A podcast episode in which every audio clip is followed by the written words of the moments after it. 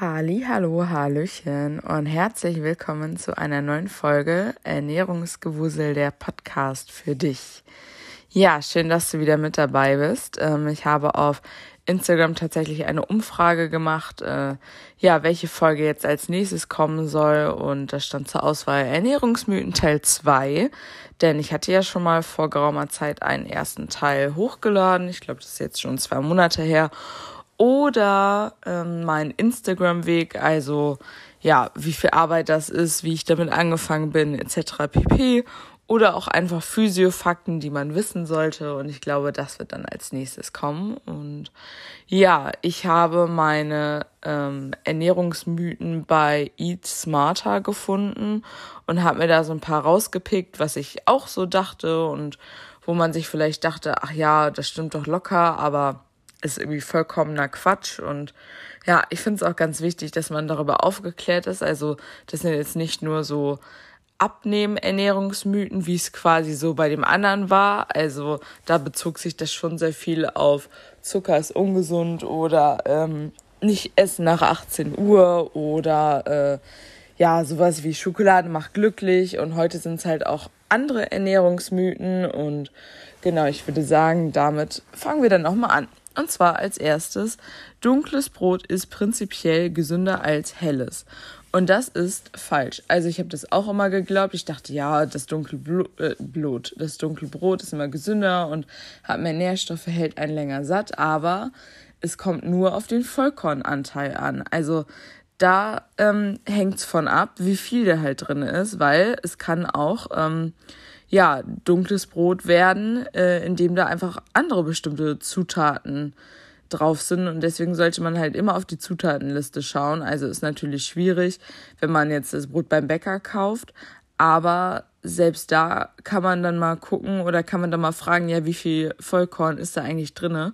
Weil meistens ähm, ist es doch Weizenmehl mit Malzextrakt, denn das ähm, ja, sorgt dann auch für die Farbe und nur Brot, das mindestens zu 90 Prozent aus Vollkornmehl oder Vollkornschrot besteht, darf als Vollkornbrot bezeichnet werden und ja, ich finde, da kann man sich irgendwie richtig verarschen lassen. Also ich finde es gerade wichtig, wenn man sich so ernährt ähm, oder wenn man viel Vollkornbrot oder dunkles Brot ist, dass man da halt wirklich auch darauf achtet, weil dann denkt man sich, ja, ich verzichte jetzt hier auf Weizen, weil ich meinem Körper was Gutes tun will und also Weizen ist natürlich nicht per se schlecht, aber ähm, verzichtet man auf Weizen und dann äh, ja steht hinten als allererste Zutat auch Weizen drauf. Also das ist halt irgendwie ja ein bisschen blöd.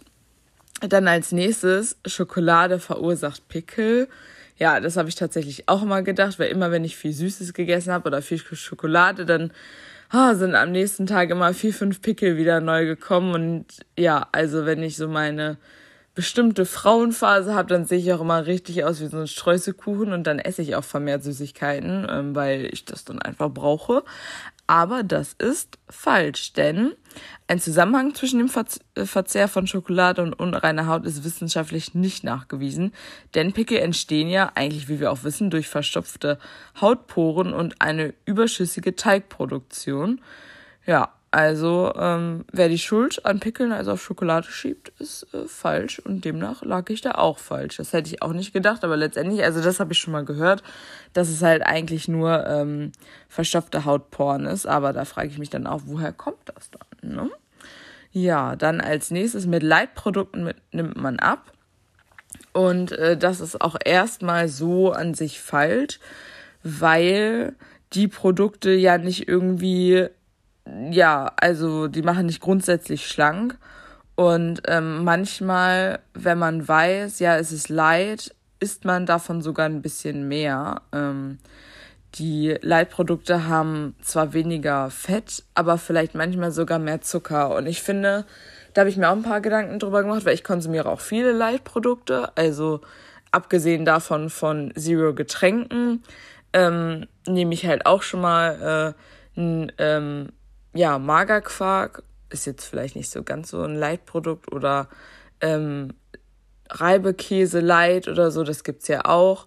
Aber ich finde halt immer, es ist so die Frage, ähm, was ist schlimmer, Zucker oder Fett oder die Kalorien Also da finde ich, muss man sich so fragen. Also klar, letztendlich nimmt man ab durch die Kalorienbilanz. Entweder bist du im Kaloriendefizit oder du bist im Kalorienüberschuss. Und ich finde, ein Leitprodukt kann halt, was, was den Fettanteil angeht, kann halt schon viel ausrichten. Also bei Leitprodukten greife ich überwiegend auf Leitkäse zurück ähm, weil Käse einfach super viel Fett hat und weil es halt auch nicht gerade die guten Fette sind. Also da muss man dann halt auch wieder unterscheiden, sind es jetzt ungesättigte Fettsäuren, sind es mehrfach ungesättigte Fettsäuren oder sind sogar Transfette, die gar nicht gut sind oder die gesättigten Fettsäuren, die auch nicht gut sind. Und ja, da muss man halt irgendwie schauen, was da oder wo man halt auch überall Leid ist, ne? Und ähm, also ich finde Leitprodukte jetzt an sich nicht schlimm. Ich muss aber auch sagen, ich habe früher auch mehr benutzt. Ich benutze eigentlich nicht so viele jetzt halt außer wirklich mal Leitkäse. Ähm, genau, dann das nächste ist, ähm, Schokolade ist prinzipiell äh, ungesund und das ist tatsächlich falsch. Also ähm, ich war auch schon mal in einem Schokoladenmuseum und habe dann auch gesehen, wie Schokolade hergestellt wird. Und man muss halt immer gucken, ähm, wie viel Kakaoanteil ist da einfach drinne. Und in dunkler Schokolade sind Polyphenole und ähm, die haben einen Blutdruck äh, oder eine Blutdruck äh, Wirkung und können Gefäße erweitern. Das heißt, bei Menschen mit leichtem Bluthochdruck kann äh, der Verzehr von Kakao tatsächlich einen positiven äh, Effekt haben.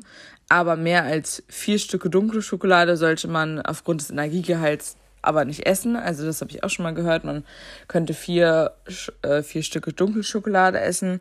Ja, ist halt so ist halt immer so die Frage, ist da, also trifft das auf dich jetzt zu oder trifft es auf, also trifft es nicht zu, weil ich esse eigentlich keine dunkle Schokolade, ich esse normale Schokolade und ich weiß, dass sie ungesund ist. Also ich weiß da, dass da viel Zucker drin ist und dass es äh, nicht gut ist.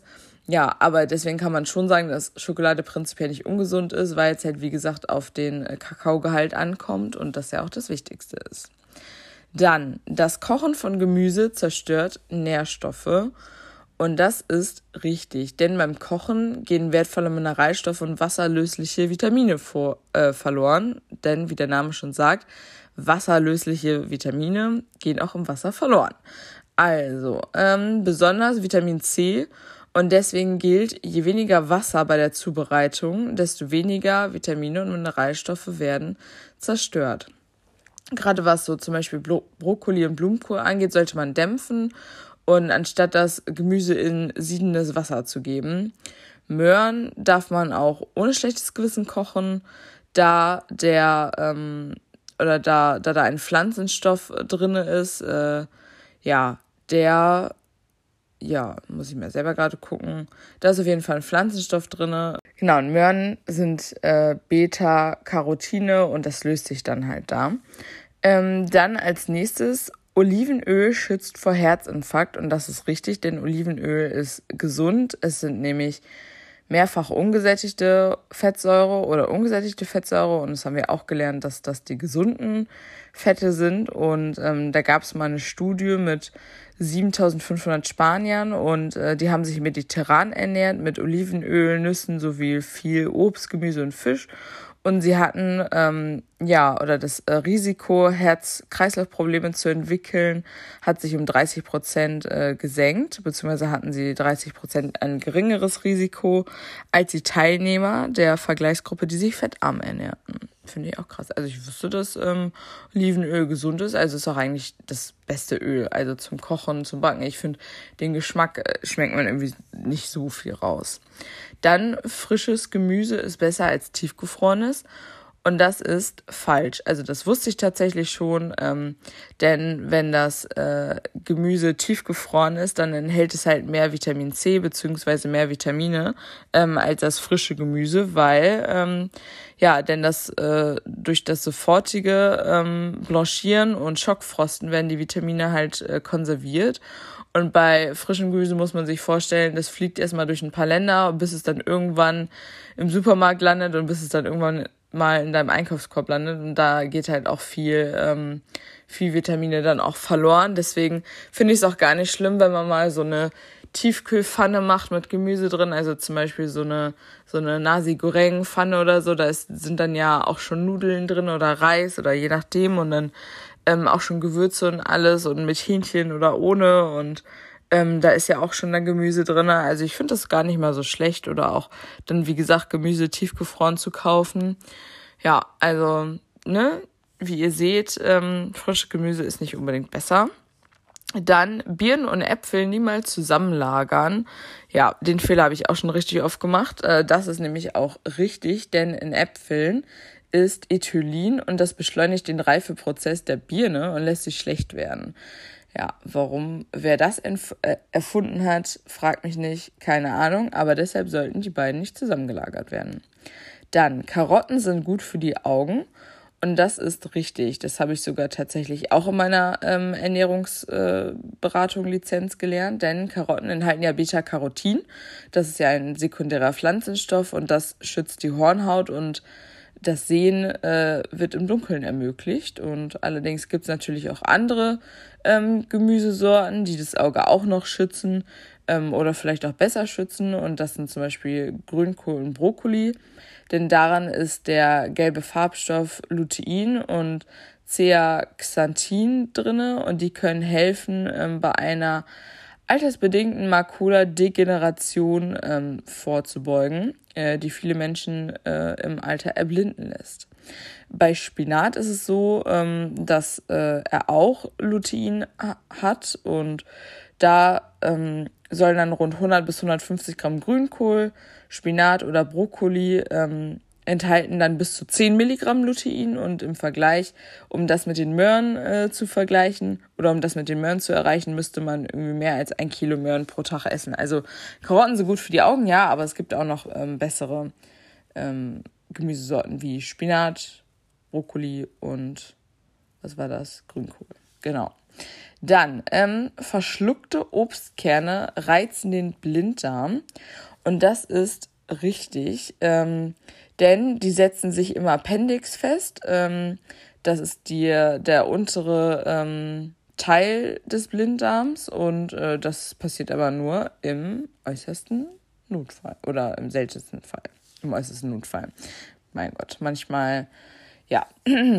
Außerdem, ähm, aufgetaute Lebensmittel sollte man nicht mehr einfrieren. Das habe ich auch schon gehört. Das ist nämlich auch richtig. Denn bei den höheren Temperaturen können sich krankheitserregende Mikroorganismen vermehren und deswegen sollte man auf das Einfrieren aufgetauter Ware verzichten.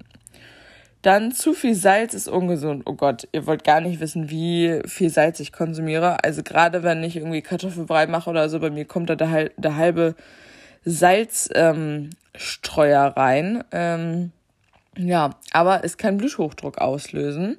Äh, wer aber auch ähm, zu wenig Salz äh, konsumiert, ähm, erhöht sein Risiko laut einer belgischen Studie, Studie für seinen Tod durch Herz-Kreislauf-Erkrankungen.